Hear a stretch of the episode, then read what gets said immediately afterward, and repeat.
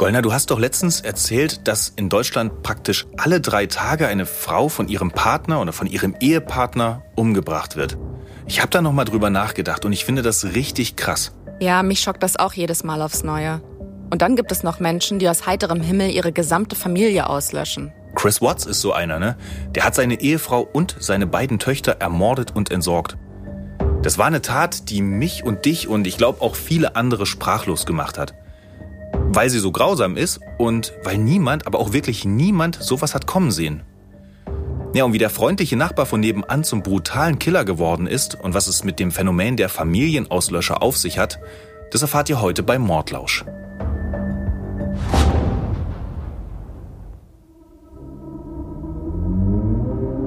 Schön, dass ihr wieder lauscht. Ich bin Golna Panahi, ich bin Autorin fürs Fernsehen. Und ich bin Sascha Schnabel, TV-Autor und Redakteur. Sascha und ich treffen uns jede Woche, um einen neuen True Crime-Fall zu besprechen. Wir diskutieren und recherchieren und versuchen so viele Informationen wie möglich für euch zusammenzutragen. Und vor allem unterhalten wir uns darüber, was der Fall bei uns persönlich bewirkt, wie wir ihn einordnen würden. Und was bei all den Gesprächen rauskommt, präsentieren wir euch jeden Donnerstag in einer neuen Folge Mordlausch.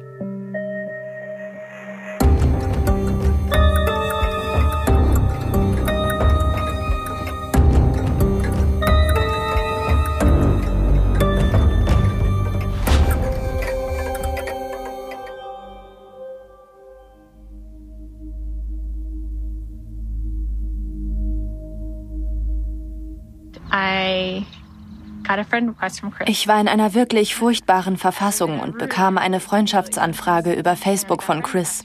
Ich sagte mir, ach nein, ich werde ihn sicher nie treffen. Acht Jahre später haben wir zwei Kinder. Wir leben in Colorado und er ist das Beste, was mir je passiert ist. Die Frau, die hier so freudig über ihr Familienleben spricht, heißt Shanann Watts. In ihrem Leben hat sich sehr vieles zum Guten gewendet. Sie ist, kann man so sagen, ringsum glücklich. Ja, und kurze Zeit später ist sie tot. Und mit ihr die beiden Töchter und das ungeborene Baby. Der Täter ist ihr Ehemann. Wir wollen heute darüber sprechen, wie ein Mensch zu einer solchen Tat fähig ist. Wie verzweifelt er womöglich sein muss, wenn Mord für ihn die einzige Alternative ist. Was geht in so einer Person vor? Aber uns interessiert auch, was Familienmorde von anderen Gewaltverbrechen unterscheidet. Welche Motive gibt es da bei den Tätern? Und was haben die oft gemeinsam? Also woran erkennt man sie? Und bevor wir erzählen, was genau passiert ist, stellen wir euch erstmal die Personen vor, mit denen wir es heute zu tun haben. Unsere Geschichte beginnt am 13. August 2018. Shanann Watts ist 34 Jahre alt. Sie kommt ursprünglich aus New Jersey, die Familie ist dann später nach North Carolina gezogen. Sie ist eine attraktive Frau mit dunkelbraunen Haaren und braunen Augen. Sie hat ein sehr herzliches Lächeln. Sie ist zielstrebig, selbstbewusst. Ich würde sagen, eine Macherin. Sie kommt jetzt nicht aus einer wohlhabenden Familie. Ihre Eltern mussten immer ziemlich hart für das Geld arbeiten. Aber sie selbst hat zum Beispiel mit 25 ihr erstes Haus gebaut, weil sie, wie sie selbst sagt, ebenfalls immer hart gearbeitet hat. Also wenn sie sich was in den Kopf setzt, dann erreicht sie das auch.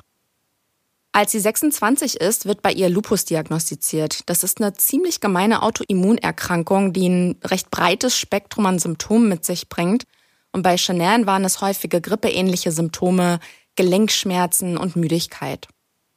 Aber sie lässt sich von dieser Krankheit nicht unterkriegen, denn vom Charakter her ist Chanel sehr extrovertiert und das wiederum hilft ihr bei ihrem Job. Sie ist nämlich Markenbotschafterin, man könnte auch sagen Influencerin für ein Unternehmen, das Vitamine und Nahrungsergänzungsmittel vertreibt. Und für die postet sie regelmäßig Filmchen, in denen sie sehr viel über sich und ihr Privatleben preisgibt. Das Thema wird im weiteren Verlauf des Falles noch eine wichtige Rolle spielen, aber dazu später mehr. Sie ist verheiratet, nämlich mit Chris Watts, und die beiden haben zusammen zwei kleine Mädchen, Bella und Celeste. Die sind vier und drei Jahre alt. Und das Paar erwartet sein drittes Kind und das wird ein Junge. Shanans Ehemann, also Chris Watts, wurde 1985 geboren und stammt wie Shanann ebenfalls aus einer Kleinstadt in North Carolina. Dieser Chris ist ein sportlicher, athletischer Typ, ein markantes Gesicht, ist gebräunt, sehr gepflegt, hat eine akkurate Kurzhaarfrisur. Also man sieht direkt, der legt viel Wert auf sein Äußeres. Vielleicht ist auch interessant zu erwähnen, dass er auf seinen Hochzeitsfotos noch wesentlich mehr auf die Waage gebracht hat. Also offenbar hat ihn irgendwann der Fitnesswahn gepackt Was der Auslöser dafür gewesen sein könnte, wird vielleicht später noch klar. Der ist jetzt auf jeden Fall sehr muskulös. Ja, und wir haben ja dank der Polizeivideos viele Eindrücke von ihm bekommen. Und was mir da aufgefallen ist, der Chris läuft immer mit breiten Schultern und wachem Blick herum. Der wirkt offen und zugänglich, ist eigentlich ganz sympathisch. Ja, und wie einer, der mit beiden Beinen fest im Leben steht. Über seine Geschichte ist nicht allzu viel bekannt, aber was man weiß, ist, dass er wohl ein Autofan ist. Der steht auf Motorsport, vor allem NASCAR, aber das ist in den USA und unter Männern ja nichts Ungewöhnliches. Und überhaupt, dieser Chris ist, und das ist jetzt nicht abwertend gemeint, ein recht durchschnittlicher Typ. Also im besten Sinne unauffällig. Chris arbeitet als Angestellter bei Anadarko Petroleum. Das ist bis 2019 einer der größten Ölkonzerne der USA. Und die haben in Colorado einige Ölfelder. Chris hat da einen ganz normalen Job als Operator, also der überwacht die Förderanlagen. Und da verdient er auch nicht schlecht. Zwar jetzt nicht genug, um damit auf großem Fuß zu leben, aber es reicht zumindest, um das Haus zu finanzieren, in dem er damit Frau und Kindern lebt. Chris und Shannon haben sich übrigens in North Carolina kennengelernt. Um genau zu sein, hat Chris ihr eine Freundschaftsanfrage auf Facebook geschickt. Und sie wollte erst gar nicht annehmen, hat es dann aber doch gemacht. Und in einem Social-Media-Video erzählt sie, dass sie Chris quasi jeden Tag einen Grund gegeben hat, die Beziehung zu beenden. Also die hat ihn richtig auf die Probe gestellt. Aber er hat um sie gekämpft und wurde dann ja schließlich auch mit einer Hochzeit und zwei wundervollen Kindern belohnt. Aber wir sind jetzt gar nicht mehr in North Carolina, sondern in Colorado. Wie kommt das denn? Naja, die zwei haben mal in Colorado Urlaub gemacht und da hat es ihnen dann so gut gefallen, dass sie sich dachten, da ziehen wir hin. Das hat wohl auch was mit Shannans Krankheit zu tun, denn sie hat offenbar gehofft, dass das Klima dort ihre Symptome lindert. Gesunde Bergluft und so, ne? Also kaufen sie ein Haus in Frederick, das ist nicht weit weg von Denver. Ist ein relativ kleiner Ort, ziemlich provinziell. Aber man ist da in der Nähe der Rocky Mountains. Das ist genau das Richtige für Naturburschen und Leute, denen frische Luft wichtig ist. Leute, die halt irgendeine Krankheit haben. Ja, und in diesem verschlafenen Nest kommt 2013 erst Tochter Bella und zwei Jahre später, also 2015, Tochter Celeste zur Welt. Celeste wird von, ihren, von ihrer Familie und von ihren Verwandten übrigens Sisi genannt. Freunde der Familie sagen, Chris ist ein sehr liebevoller Vater und er kümmert sich wohl rührend um die Mädchen und auch um seine Frau. Ja, damit könnte die Familienidylle doch eigentlich perfekt sein. Aber das ist sie anscheinend überhaupt nicht. Oder Gollner? Leider nicht, denn an besagtem 13. August 2018 gibt es plötzlich keine Spur mehr von Shannon. Und nicht nur das, auch ihre Kinder sind weg.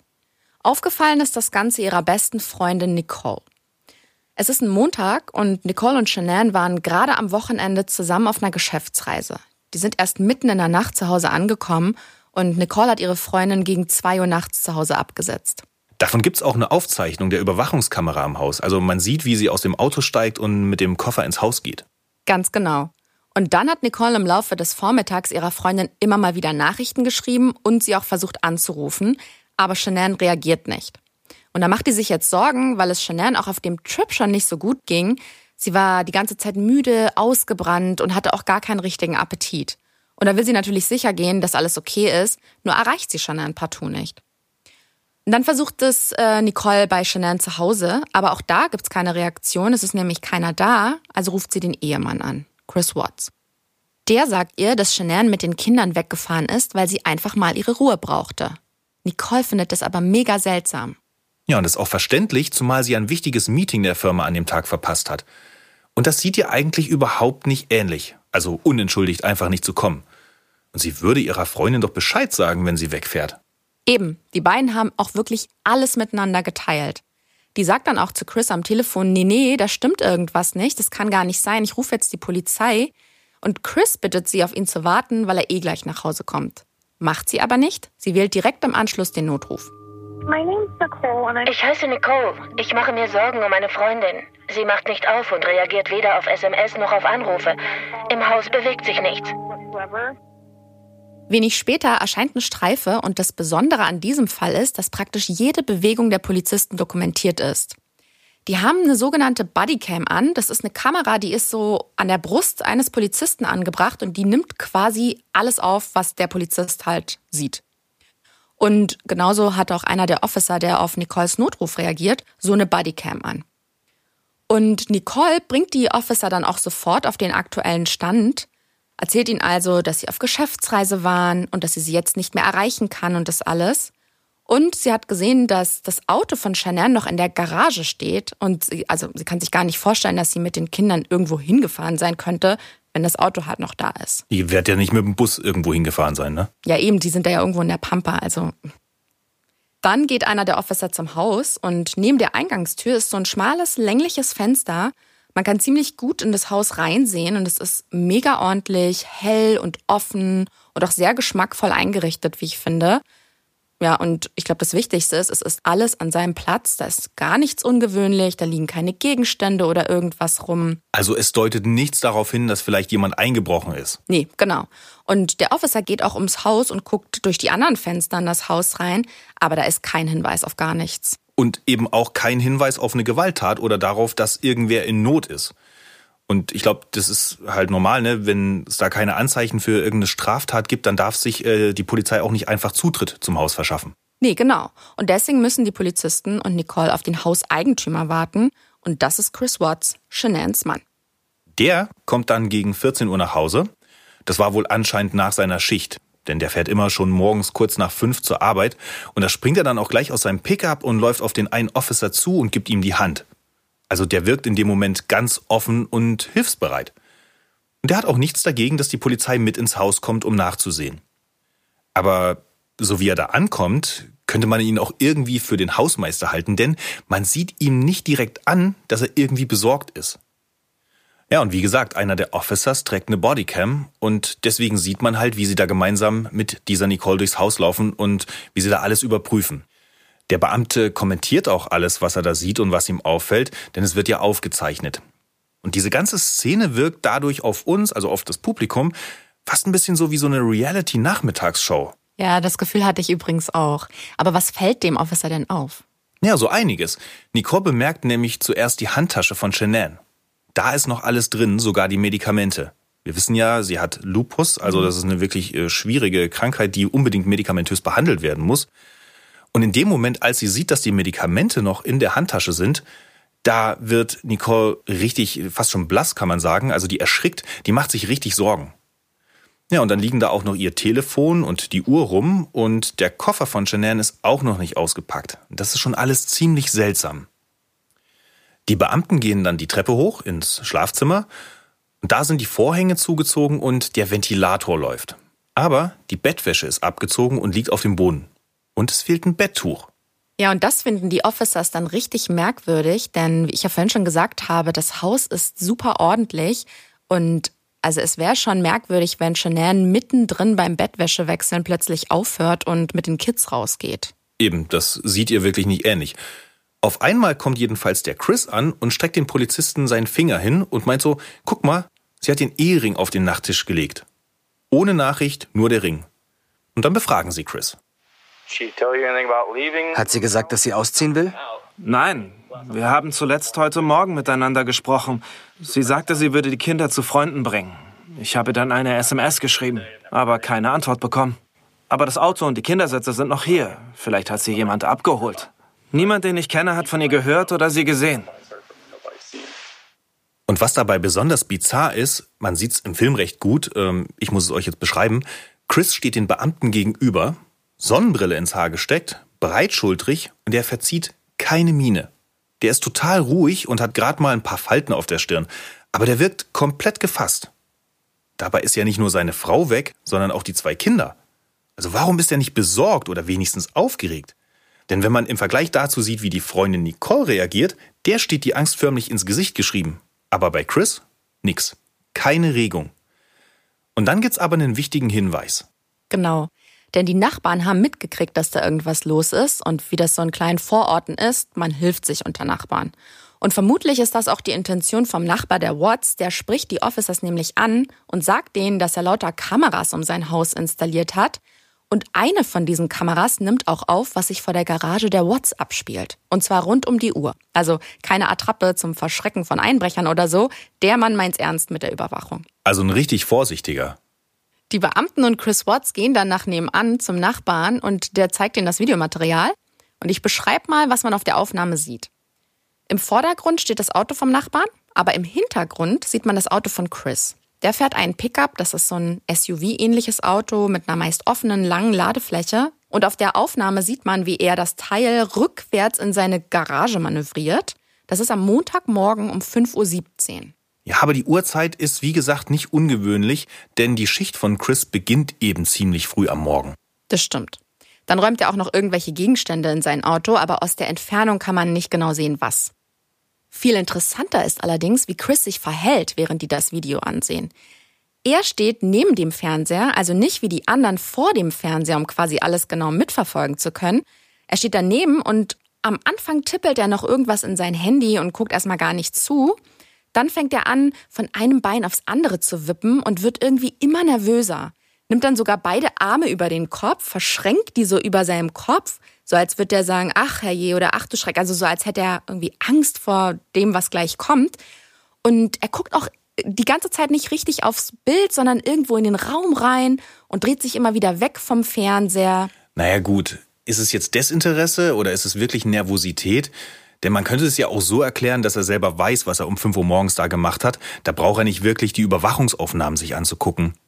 Doch, er fängt dann auch noch an, sich zu erklären. Also der rechtfertigt sich regelrecht dafür, dass er woanders geparkt hat. Und dass er dann morgens seinen Pickup erst umsetzen musste. Ja, genau. Und er zählt auch noch auf, was er alles in diesen Pickup geladen hat. Das waren lauter Dinge, die er für die Arbeit brauchte. Aber er wirkt dabei halt wirklich richtig nervös. Und zwar seltsamerweise erst, als es um ihn und seinen Wagen geht. Nicht aber, als über seine vermisste Frau und die Kinder gesprochen wurde. Und das ist halt schon wirklich dieses ganz Komische an der Sache. Ich habe mir mal den Spaß gemacht und die Szene, wo sich Chris vom Nachbar verabschiedet, immer wieder in Zeitlupe angeguckt. Und da bilde ich mir ein, sieht man richtig, wie nervös Chris ist. Der steht da jetzt gar nicht mehr so breitschultrig da. Sein Blick wandert umher und er guckt den Leuten nicht lange in die Augen. Gut, man weiß zu dem Zeitpunkt natürlich nicht, ob ihm die ganze Situation vom Nachbarn einfach nur unangenehm und peinlich ist oder was sonst mit ihm los ist. Aber er fragt halt seinen Nachbarn selbst auch überhaupt nichts. Tja, wer die Antwort schon kennt, muss halt auch keine Fragen stellen. Ja, da ist was dran.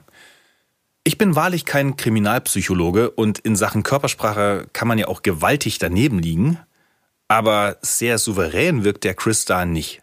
Eher so bemüht lässig. Und genau das macht ihn verdächtig. Das fällt wohl auch dem Nachbarn auf, denn als Chris schon aus dem Haus ist und die Officers gerade gehen wollen, flüstert der dem einen was zu. Er findet das Verhalten von Chris total schräg und meint, der ist nie so nervös und zappelt rum, irgendwas stimmt da nicht. Und dann wirft er dem Officer noch so einen bedeutungsschwangeren, eindringlichen Blick zu. Im Sinne von, guck da mal genau hin. Naja, und das machen die Ermittler dann auch. Ja, und die fangen dann erstmal an, sich im Umfeld von Shanann umzuhören und die Freunde erzählen, dass sich bei ihr eigentlich alles um die Familie und ihren Job dreht. Also eigentlich nichts Ungewöhnliches. Nö. Ich hatte es vorhin schon mal angedeutet. Shanann ist Influencerin und postet für die Marke, für die sie arbeitet, in den sozialen Medien Content. Und sie macht das anhand von kleinen Filmchen, die viel über ihre Arbeit handeln, aber sie postet eben auch enorm viel Material aus ihrem Privatleben. Also Videos und Fotos von ihren Kindern und von ihren Freunden, von den Eltern und dem Bruder und von ihrem Ehemann. Ich habe es zu Beginn bereits erwähnt, Shanann ist schwanger mit ihrem dritten Kind und bei der Verkündung der frohen Botschaft wird Chris für ihren Social-Media-Content gefilmt. Also sie stellt dann da die Kamera auf und sagt zu ihren Followern, ich erzähl's Chris jetzt. Und ähm, sie hat da so ein Shirt an, auf dem steht, Oops, we did it again. Und das soll bedeuten, wir haben es wieder geschafft, wir sind wieder schwanger. Er kommt dann irgendwie aus dem Flur auf sie zu und erkennt dann quasi am Shirt schon, was Sache ist. Und naja, nimmt sie dann halt in den Arm und freut sich und küsst sie und das alles zeichnet die Cam für die Follower auf. Also im Internet kommt die Familie auf jeden Fall sehr glücklich rüber. Und die Ehe der beiden wirkt ziemlich harmonisch. Ja, der schöne Schein online, könnte man sagen.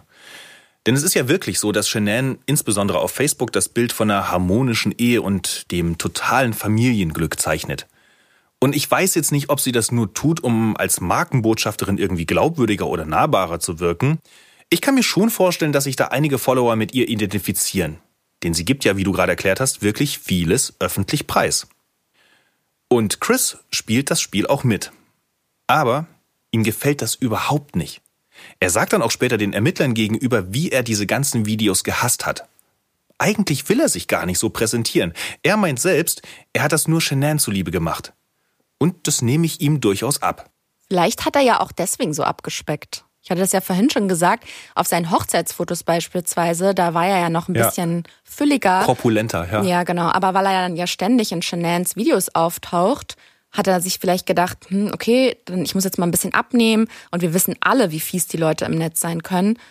Vielleicht hat ihn das unter Druck gesetzt. Ja, oder vielleicht spielen da auch Eitelkeiten eine Rolle. Das kann natürlich sein, ne? Also, dass es ihm einfach seine, seine Außendarstellung, seine Außenwahrnehmung halt besonders wichtig ist. Mhm.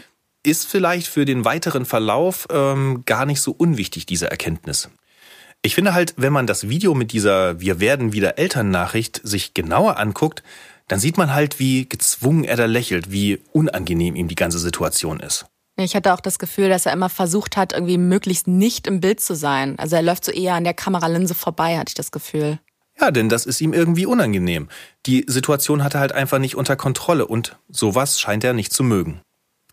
Das hat, glaube ich, nicht nur was damit zu tun, dass er solche intimen Momente nicht öffentlich teilen will. Das ist nun mal nicht jedermanns Sache, das mag nicht jeder. Nee, bei ihm liegt der Hase woanders im Pfeffer, nämlich weil er genau weiß, dass es in ihm ganz anders aussieht und dass es eigentlich zwischen ihm und seiner Ehefrau kriselt.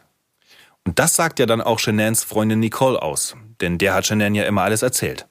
Ja, ich glaube, Shanann und Nicole haben wahrscheinlich jeden Tag getextet und sich über alles auf dem Laufenden gehalten. Und ich habe das früher auch gemacht. Ich habe mit meinen Freundinnen den ganzen lieben langen Tag über jede Kleinigkeit in unserem Alltag getextet.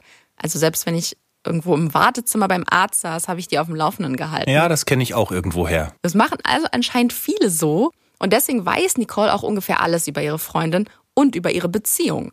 Und von diesen Eheproblemen, die sich scheinbar in den letzten Monaten entwickelt haben.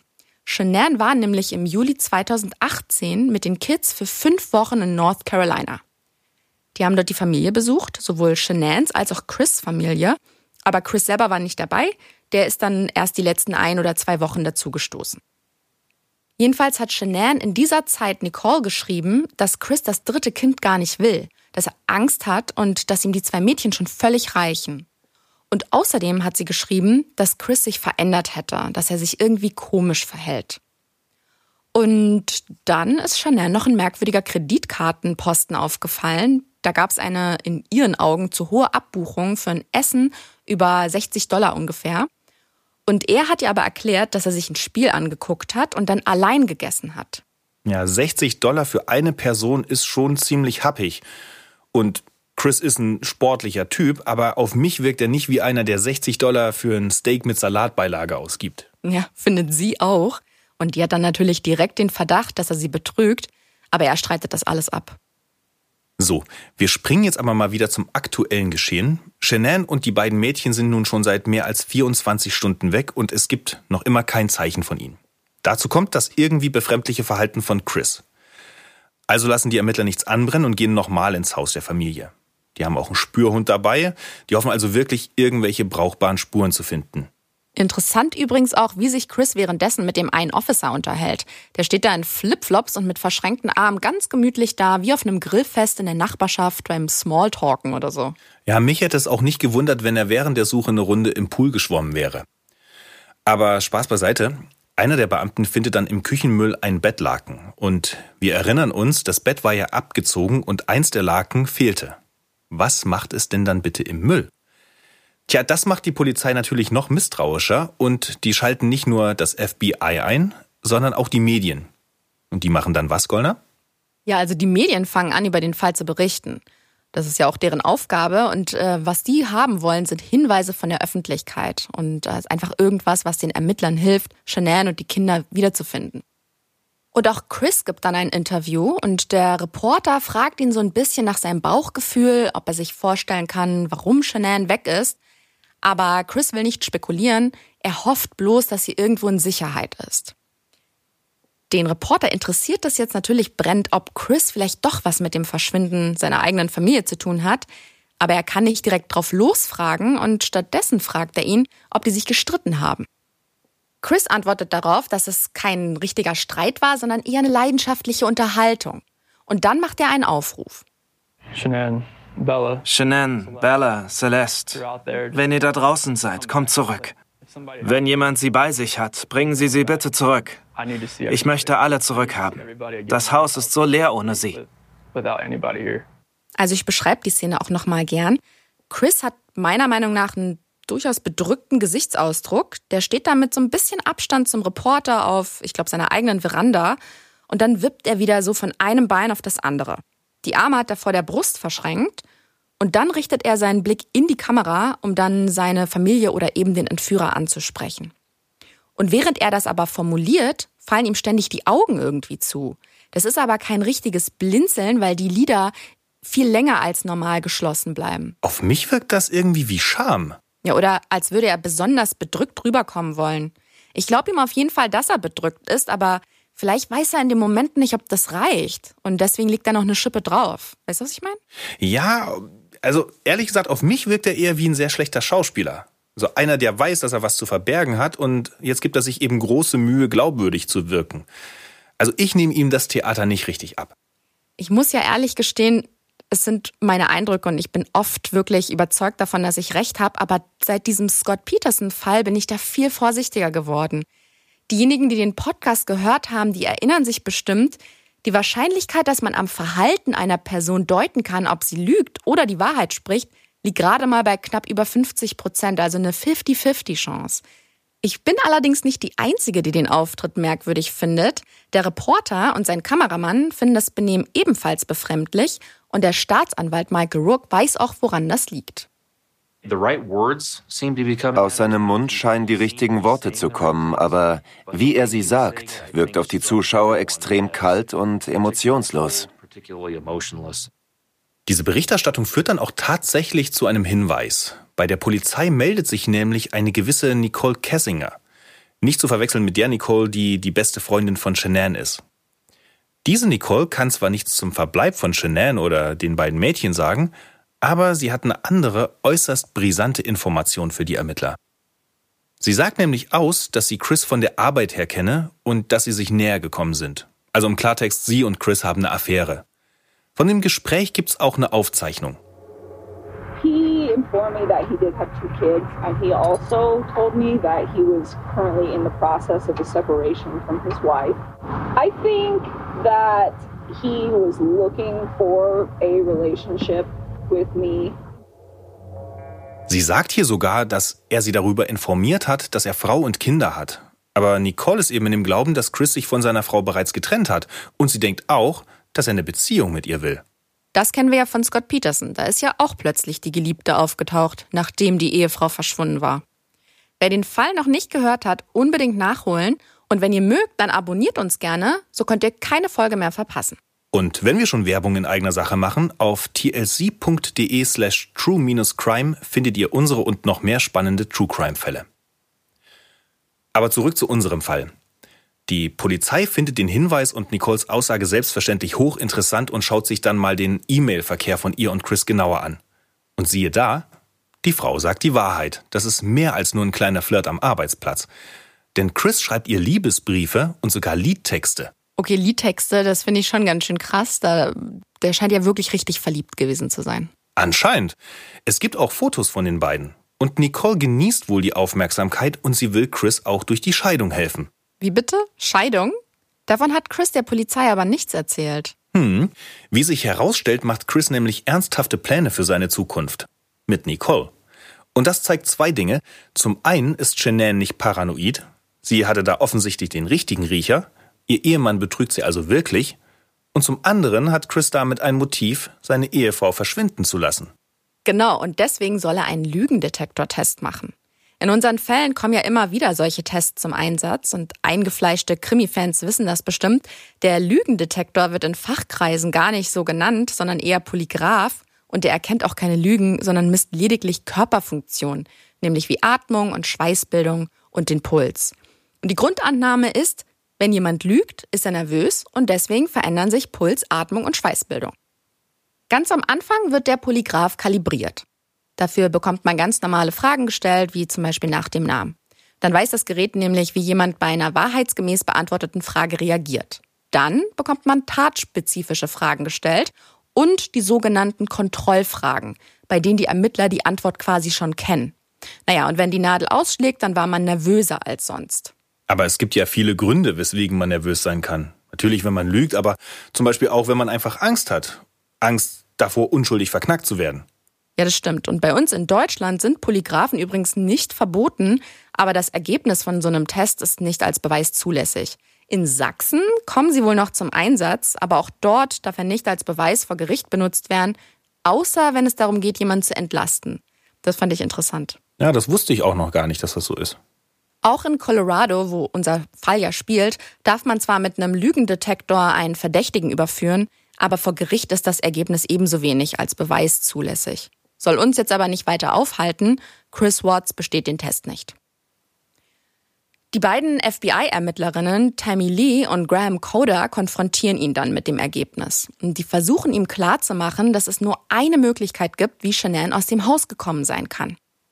Wir erinnern uns, es gibt ja eine Kamera, die den Eingang vom Haus der Watts überwacht. Die hatte ja auch aufgezeichnet, wann Shanann mitten in der Nacht das Haus betreten hatte.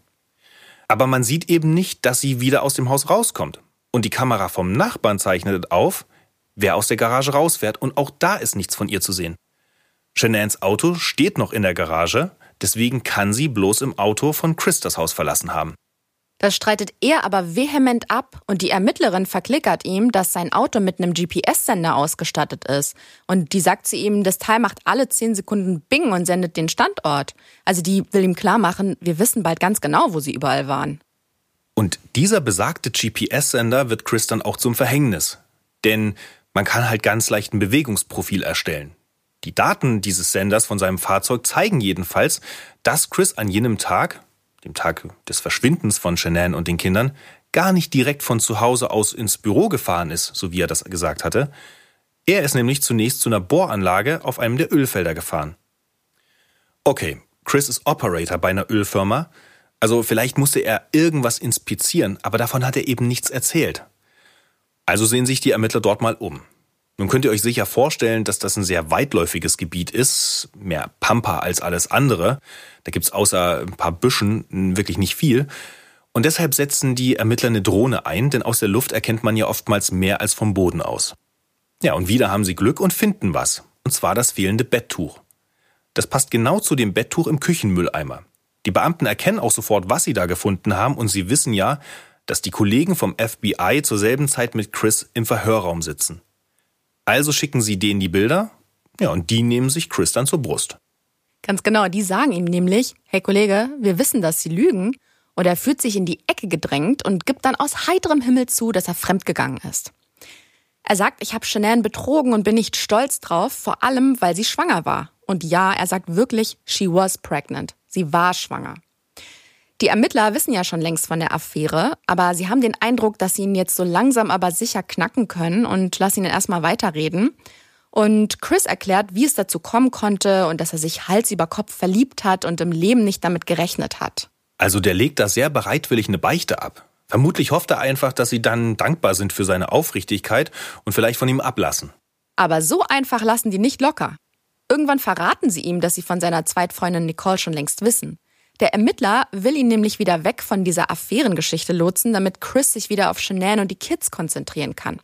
Und die Ermittlerin wundert sich zum Beispiel, warum er während der ganzen Befragung keine Träne für seine kleinen Mädchen vergießt. Sie wirft ihm quasi vor, dass er da wegen der Affäre rumheult, aber keine emotionale Regung zeigt, wenn es um die Kinder geht. Und das haben wir in diesem Fall ja schon mehrfach erlebt, dass er irgendwie immer nur, wenn es um ihn selbst geht, dann nervös wird oder angefasst oder irgendwie, ne, also emotional wird, aber eben nicht, wenn es um seine Frau und die Kinder geht. Da zeigt er eben immer keine Regung.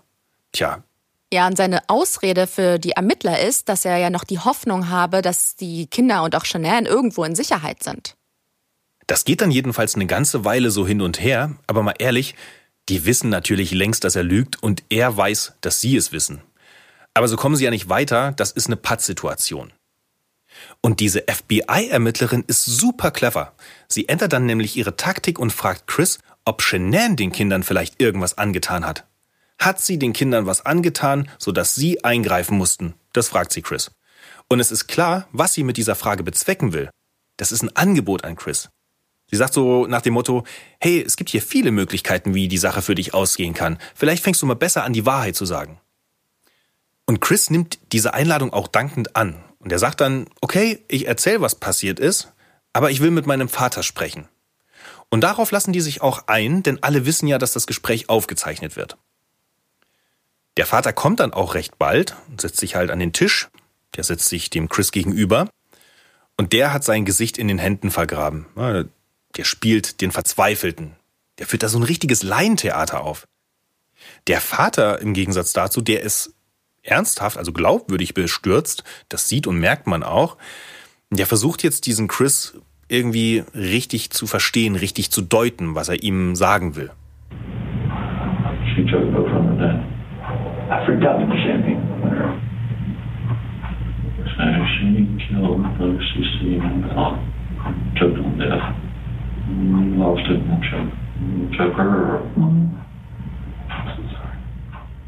Die Tonqualität ist nicht überragend, das wissen wir, aber hoffentlich wird wenigstens die Stimmung deutlich. Was wir hier hören, ist, dass Chris seinem Vater weismachen will, dass Shanann die Kinder erwürgt hat. Das will er auf irgendeinem kleinen Babymonitor gesehen haben und daraufhin sei er ausgerastet und hat Shanann im Affekt ebenfalls erwürgt.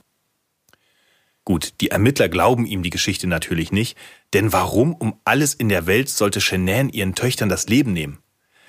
Aber das ist in dem Moment auch erstmal egal, denn jetzt gibt's ja die traurige Gewissheit, dass Shanann und die Mädchen tot sind. Und nun geht es darum, wo Chris die Leichen hingebracht hat. Das verrät er den Beamten dann auch. Shanann hat er zwischen ein paar Büschen im Ölfeld vergraben und seine beiden toten Töchter hat er in zwei Öltanks versenkt. Daraufhin wird Chris dann festgenommen und abgeführt und die ganze Prozedur lässt er völlig regungslos über sich ergehen. Kopf gesenkt und lässt sich da die Handschellen anlegen. Naja, den schwierigen Teil haben nun die Einsatzkräfte vor sich, denn die müssen die Leichen der Mädchen aus den Öltanks bergen und die Leiche von Shanann finden und ausgraben. Man kann sich bestimmt vorstellen, dass das für die Beteiligten eine extrem belastende Aktion gewesen sein muss. Ich weiß auch nicht, ob man diese Bilder, wenn man dabei gewesen ist, jemals vergessen kann. Ihr müsst euch vorstellen, da stehen Feuerwehrleute vor den Tanks, die wurden zuvor entleert.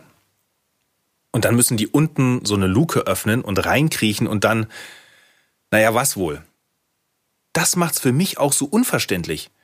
Denn erstens, wie kann man seine Frau und Kinder überhaupt umbringen und dann noch auf eine so grauenvolle Art und Weise verschwinden lassen? Ich finde das persönlich unfassbar.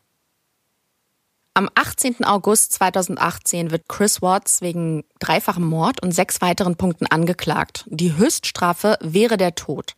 Sein Pflichtverteidigerteam versucht dann zu beweisen, dass die zwei Mädchen wirklich von Shanann erwürgt wurden. Dafür beantragen sie, dass vom Hals der beiden Mädchen jeweils DNA-Proben genommen werden, in der Hoffnung, dass man dort die DNA von Shanann findet. Aber der Richter gibt dem Antrag nicht statt.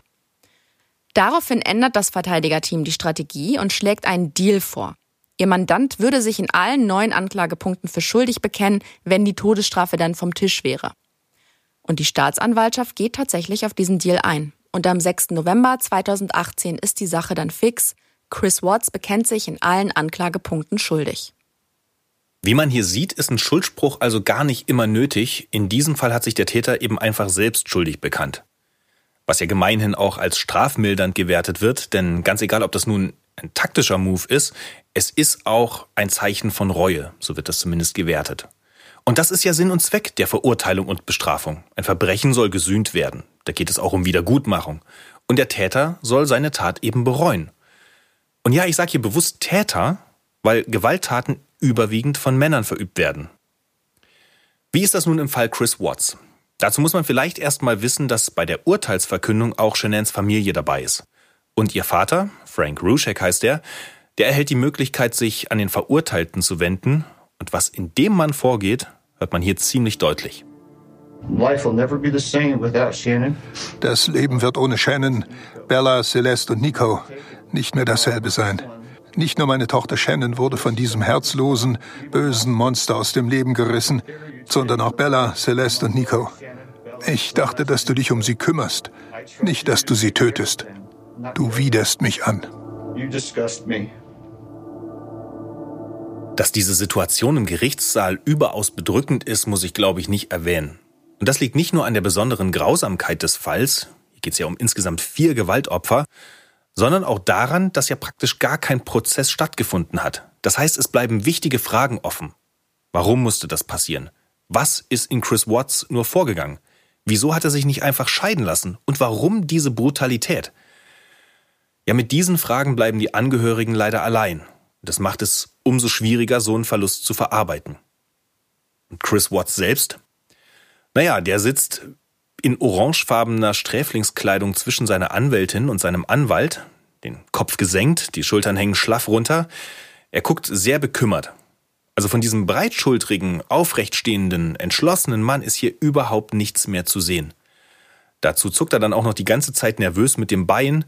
Der ist also total hibbelig. Und ich glaube auch nicht, dass er das spielt. Denn wenn wir hier eine Sache über ihn erfahren haben, ein guter Schauspieler ist Chris Watts wahrlich nicht. Eher so der Typ offenes Buch. Deswegen, ich lehne mich jetzt mal weit aus dem Fenster. Ich finde, man sieht ihm an, dass er das Ganze bereut. Und das zu Recht. Ja, aber er hat trotzdem nicht die Möglichkeit genutzt, sich in seinem letzten Wort an die Familie zu wenden. Er hätte ja auch um Verzeihung bitten können oder wenigstens sagen, dass es ihm leid tut. Aber er bleibt im Gerichtssaal sitzen und lässt das alles über sich ergehen. Guter Einwand. Warum er das macht, kann er allerdings nur selbst beantworten. Wie wird so eine Tat nun bestraft? Für unser Rechtsverständnis ist das wohl schwierig nachzuvollziehen, aber im US-Rechtssystem ist es durchaus üblich. Chris Watts erhält fünfmal lebenslänglich plus insgesamt 84 Jahre Haft für alle Anklagepunkte. Das kommt daher, dass jeder Anklagepunkt einzeln bestraft wird. Und die Einzelstrafen werden immer addiert. Das hat aber natürlich mehr symbolischen Charakter, klar. Stichwort Sühne. Ganz vorbei ist die Geschichte damit aber noch nicht. Leider nicht, wobei man eigentlich auch glücklicherweise sagen könnte. Vier Monate nach der Urteilsverkündung will Chris Watts nämlich plötzlich auspacken. Und die FBI-Ermittlerinnen Tammy Lee und Graham Coder, die ja auch schon die Verhöre mit ihm gemacht haben, fahren deswegen zu ihm ins Gefängnis. Die hoffen, dass sie ein vollständiges Geständnis von ihm kriegen, denn vor ihnen hat er ja damals bloß zugegeben, dass er seine Frau erwürgt hat, weil er ausgeflippt ist. Aber die Detectives wollen unbedingt wissen, was in der Tatnacht wirklich passiert ist. Und das vor allem, und deswegen das glücklicherweise, damit die Angehörigen von Shanann und den Kindern einen Abschluss finden können. Damit es einfach nicht mehr so viele offene Fragen gibt. Und die gehen da auch sehr geschickt vor. Die ganze Atmosphäre bei diesem, ich nenn's mal Treffen, ist entspannt und zwanglos. Damit sich Chris wohlfühlt und eben alles rauslassen kann. Und der will auch alles rauslassen. Tammy Lee fragt ihn dann, ob er und Shanann sich oft gestritten haben, ob es in der Ehe häusliche Gewalt gab. Und die Frage ist super wichtig. Seine Antwort ist aber, dass es nie Gewalt in deren Beziehung gab. Und er sagt selbst, dass gerade das es so schwer nachvollziehbar macht. Und dann beschreibt er die Dynamik seiner Ehe. Er erklärt, dass in einer Partnerschaft ja oft eine Person die dominantere ist und die dann auch die Kontrolle übernimmt. Und sich selbst beschreibt er eher als jemanden, der sich mitreißen lässt, der mit dem Strom schwimmt. Also eher ein passiver Mensch, der sich kontrollieren lässt. Solche Konstellationen sind ja jetzt auch nichts Ungewöhnliches. Ich finde, selbst in einer Freundschaft gibt es sowas. Ja, voll. Da ist eine Person einfach dominanter oder nennen wir es extrovertierter oder quirliger. Und die andere Person ist halt ein bisschen schüchterner oder zurückhaltender. Eben. Oder auch einfach nur ein Mensch, der gern beobachtet. Ich glaube, das ist an sich überhaupt nichts verwerflich. Nee, ist es nicht. Aber zum Problem wird sowas, wenn sich eine Partei unfreiwillig die ganze Zeit zurücknimmt oder sich gar unterbuttern lässt. Und das hat er gemacht. Und das zeigt sich auch in der nächsten Frage der Ermittlerin. Sie will nämlich wissen, ob er sich denn in diesen Social-Media-Videos wohlgefühlt hat. Weil sie den Eindruck hatte, dass ihm das gar keinen Spaß macht. Und er stimmt ihr dazu. Er hat das immer nur für Shanann mitgemacht, aber in Wirklichkeit hat er das gehasst. Und das hattest du ja auch vorhin schon erwähnt. Das heißt, wir haben es hier mit einem Menschen zu tun, der vermutlich viele Jahre lang seinen Unmut unterdrückt hat. Der hat sein Unwohlsein immer in sich reingefressen. Und das hat sich dann eben aufgestaut und naja, dann hat er halt einen Ausweg gesucht und dieser Ausweg war die andere Frau. Ja, ich sehe das ganz genauso. Die Detectives kommen dann auf jeden Fall auf den schwierigen Teil zu sprechen. Die wollen wissen, was am 13. August 2018 wirklich passiert ist. Wir erinnern uns, in der Nacht ist Shanann um etwa 2 Uhr von ihrer Geschäftsreise zurückgekommen. Und Chris erzählt jetzt, dass sie nicht direkt ins Bett gegangen ist. Er sagt, sie hat noch irgendwie rumgekramt und deswegen hatte er das Gefühl, dass sie ihm auf die Schliche gekommen ist und dass sie von der anderen Frau weiß.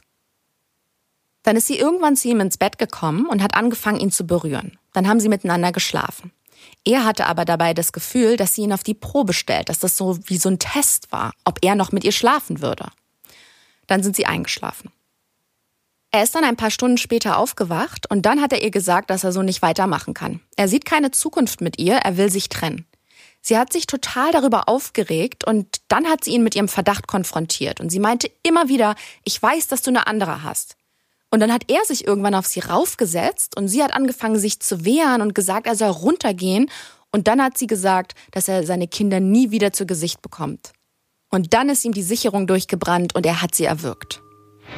I just felt like it was I don't even want to say it, but like I had to. It just felt like there was already something in my mind that I was planning that I was going to do it, and I woke up that morning, it was going to happen, and I had no control of it. Like, why, why couldn't I just let go? Er erklärt den Beamten hier, dass er nichts dagegen unternehmen konnte. Es hat sich für ihn angefühlt, als ob er an dem Tag schon mit diesem Plan aufgewacht wäre. Es war ein Drang, gegen den er machtlos war, und er versteht es selber nicht. Als ob das alles nicht schon heftig genug wäre, seine Tochter Bella hat das Ganze wahrscheinlich sogar mit ansehen müssen, denn die stand wohl in der Tür und fragte, was mit Mami los sei. Und er darauf nur, ihr geht's nicht gut. Wenn man sich diese Szene mal vor Augen führt, wie krass muss das wohl gewesen sein? Naja, dass es aber noch krasser geht, das wissen wir ja nun bereits. Denn Chris wickelt dann Shenans Leiche in ein Betttuch, also das, was später auf dem Ölfeld gefunden wird, und dann trägt er sie nach unten und lädt sie auf die Ladefläche von seinem Pickup. Die Kinder leben zu dem Zeitpunkt noch. Die setzt er in den Wagen und fährt mit ihnen aufs Ölfeld. Und natürlich wollen die Ermittler auch darüber sprechen, was dann passiert ist. Was Bella first or was Cece first? This, I don't really want to talk about this part, honestly. Okay. Those are my kids. It's my baby. I have to talk to them every night. Okay. Every time I see pictures of them, I don't know how this could have happened.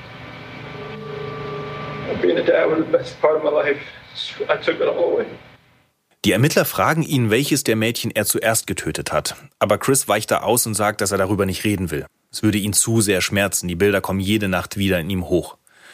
Und dabei finde ich einen Satz besonders bemerkenswert. Denn er sagt hier, ich habe es geliebt, Vater zu sein, und das habe ich zerstört. Ihm ist seine Schuld also tatsächlich bewusst. Er begreift, was er angerichtet hat. Ja, und diese Einsicht quält ihn. Und dann erzählt er aber doch, wie er es getan hat. Ich muss direkt dazu sagen, das ist jetzt sehr bitter. Also wer nicht die stärksten Nerven hat, der sollte vielleicht ein paar Minuten skippen. Also, in dem Verhör beschreibt Chris es selber so. Er geht zu Celeste, die war damals drei Jahre alt, und dann erstickt er sie mit ihrer Decke. Und auf dem Sitz neben der Kleinen sitzt ihre Schwester Bella, die war damals vier Jahre alt. Die muss das alles mit ansehen. Und dann fragt sie ihren Vater auch noch, ob ihr das Gleiche passieren wird. Also ihr war vollkommen bewusst, dass sie gleich sterben wird.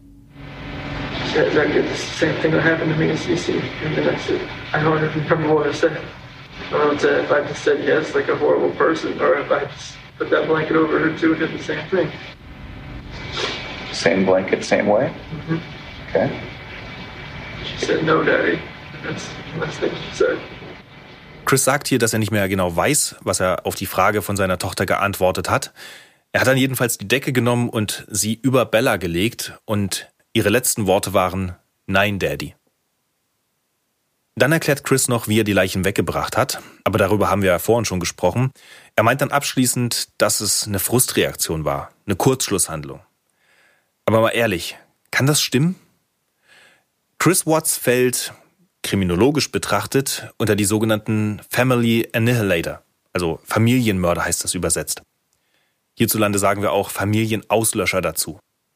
Die Mehrheit der Täter, die in diese Kategorie fällt, ist männlich, weiß und zwischen 30 und 40 Jahre alt.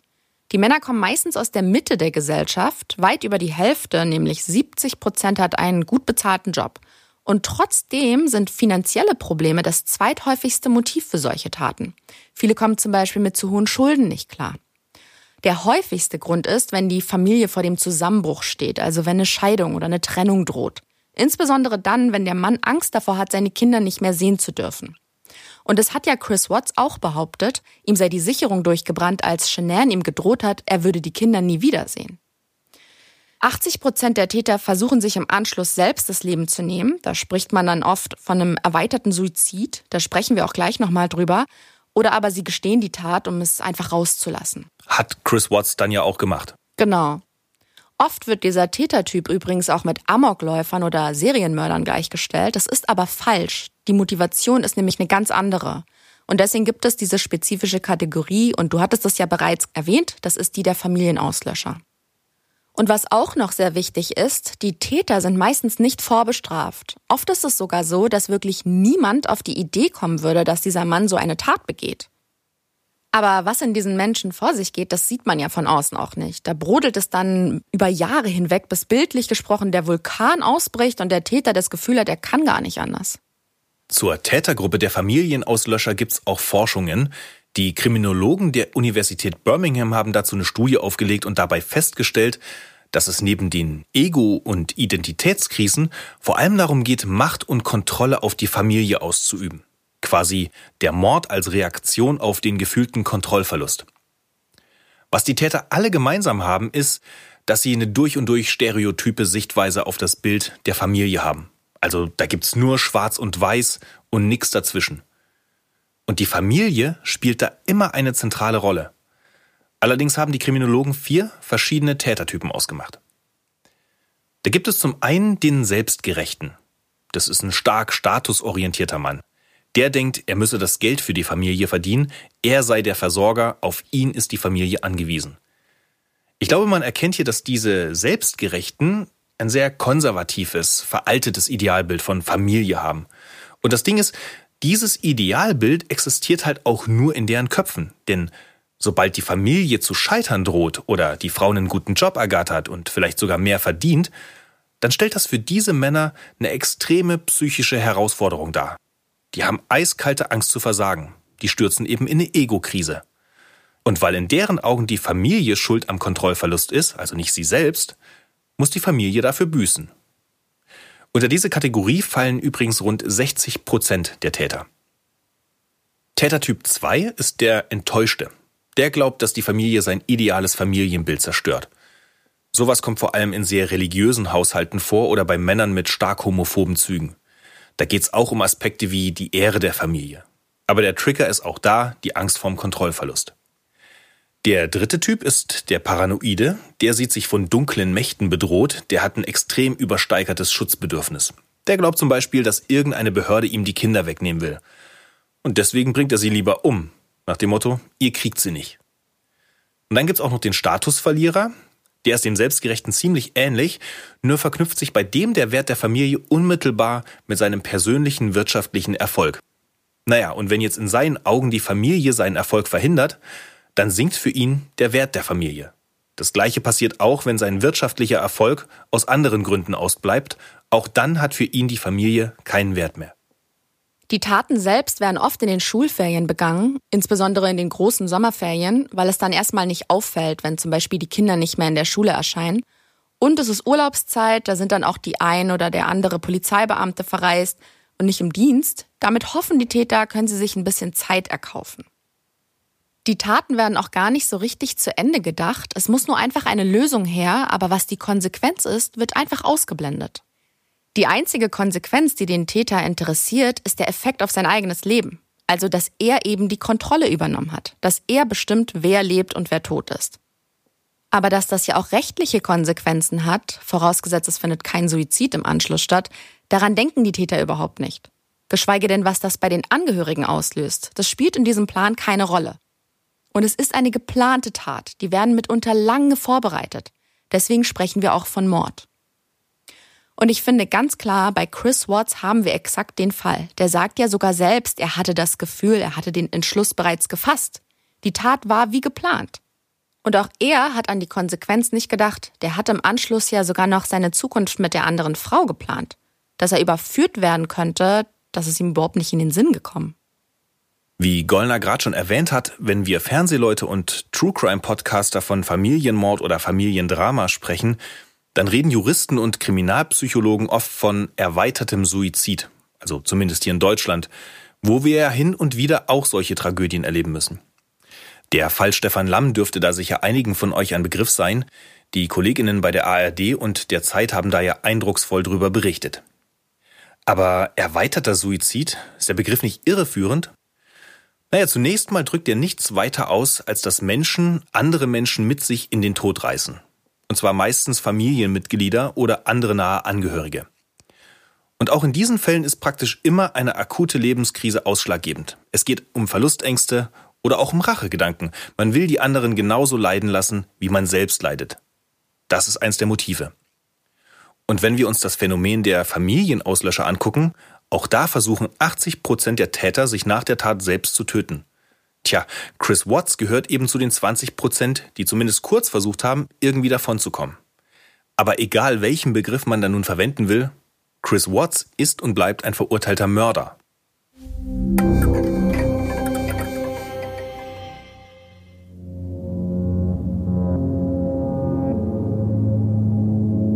Was ist denn deine Einschätzung? Welcher Tätertyp war Chris Watts denn nun? Also ich würde sagen, weder der Enttäuschte noch der Paranoide. Ich glaube, so viel steht fest. Aber vielleicht könnte man ihn zu den Statusverlierern zählen. Der Sender CBS hat damals im Zuge der Berichterstattung auch mal einen Blick auf die Finanzen des Paares gelegt. Und demnach hatten sie ein gemeinsames Einkommen von rund 90.000 Dollar pro Jahr. Demgegenüber standen aber 70.000 Dollar an Kreditkartenschulden plus die Raten für das Haus.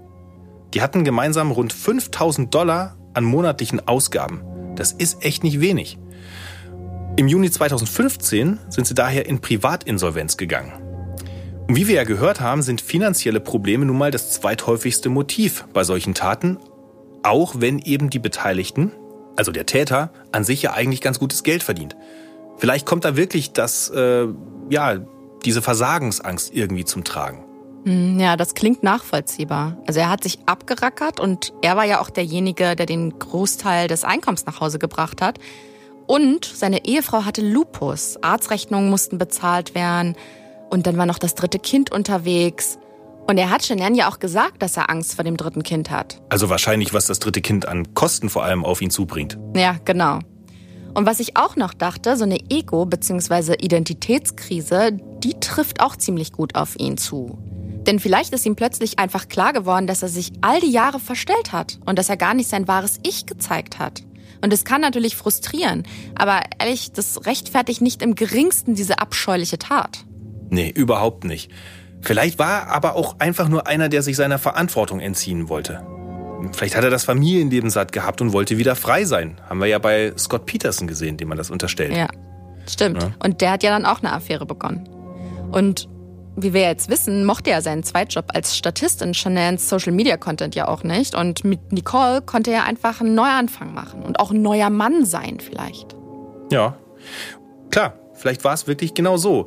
Er hat es ja den Ermittlern dann selber gesagt. Seine Frau hat die Affäre herausgefunden. Sie hat ihn zur Rede gestellt. Vielleicht hat sie ihn bedroht sogar irgendwie. Er tickt aus, konnte ja seine Konflikte nie verarbeiten, das hat er nie gelernt. Ne? Hast ja vorher gesagt, er war immer derjenige, der zurückgesteckt hat, der sich vielleicht hat unterbuttern lassen. Naja, und dann ist irgendwann mal der Kessel geplatzt und dann kam es eben zum Äußersten. Ja, aber ganz ehrlich, warum hat er nicht einfach die Scheidung eingereicht? Warum musste er seine gesamte Familie ausradieren? Warum hat er die kleinen Kinder umgebracht? Ja, ich glaube, auf so eine Frage gibt's einfach wirklich keine befriedigende oder vernünftige Antwort. Das besonders Bittere an der Geschichte ist ja auch, dass Shenan gar nicht wusste, auf wen sie sich da einlässt und das gar nicht vorausahnen konnte, dass sie am Ende einen Typen hat, der, der zu so einer Tat fähig ist. Sie hatte da offensichtlich einen völlig falschen Eindruck von ihrem Ehemann. Ich lieferte ihm jeden Tag einen Vorwand aufzugeben und das jeden Tag. Aber er blieb hartnäckig, weil er einfach der Richtige für mich ist. Er ist unglaublich. Ich kann euch gar nicht sagen, wie wunderbar er ist. And I can't tell you how wonderful he is.